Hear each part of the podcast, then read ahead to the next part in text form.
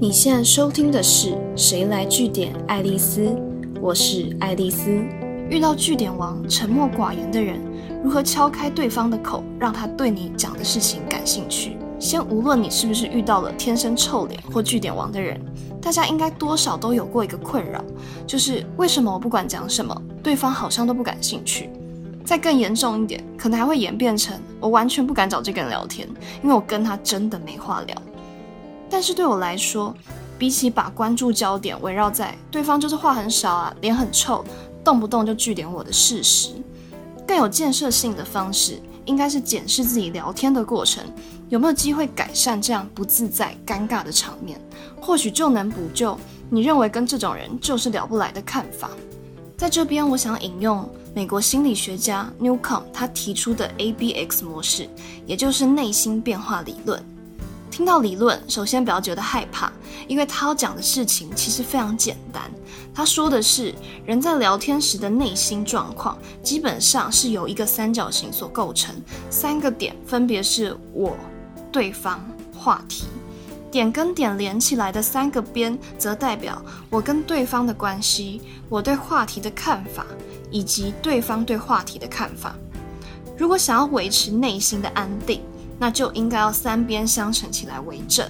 这用数学的乘法运算逻辑套进去，就是大家很熟悉的正正得正，负负得正，正负得负，负正得负。稍微理解这个三角形的运作跟变化方式，可以帮助你理解一个人对你聊的内容不感兴趣、不想搭理的现象到底是怎么发生的。我举一个最简单的例子。假设你们都是猫奴，那跟猫咪有关的事情，养猫的各种心路历程，这会因为你们聊的是彼此都喜欢的话题，所以应该很好想象，双方会聊得很开心，而且可能还会互相拿出手机分享自己拍的各种猫咪日常。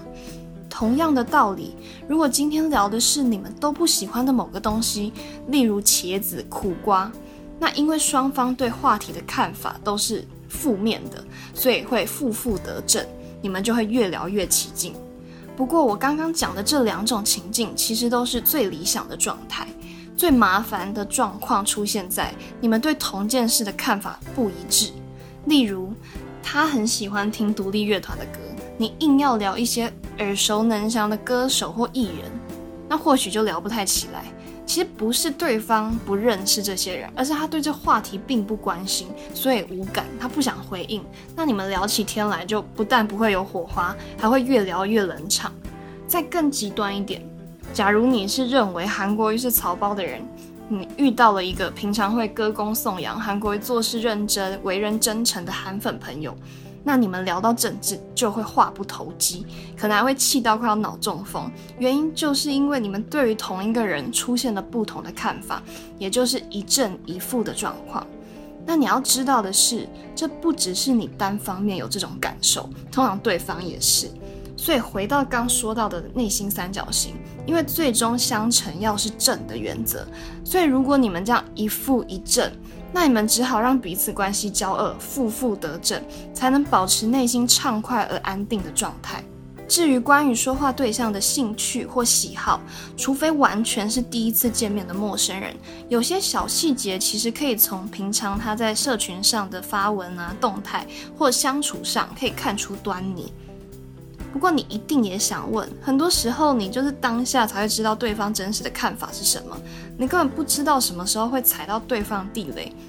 如果你想知道哪些话题是安全牌，哪些话题很可怕，那下一集我会跟大家说万用话题有哪些，禁忌话题又有哪些。今天的节目就到这边，如果你喜欢今天的内容，记得按下追踪关注我。之后还有更多有趣的观察和新知要跟大家分享哦。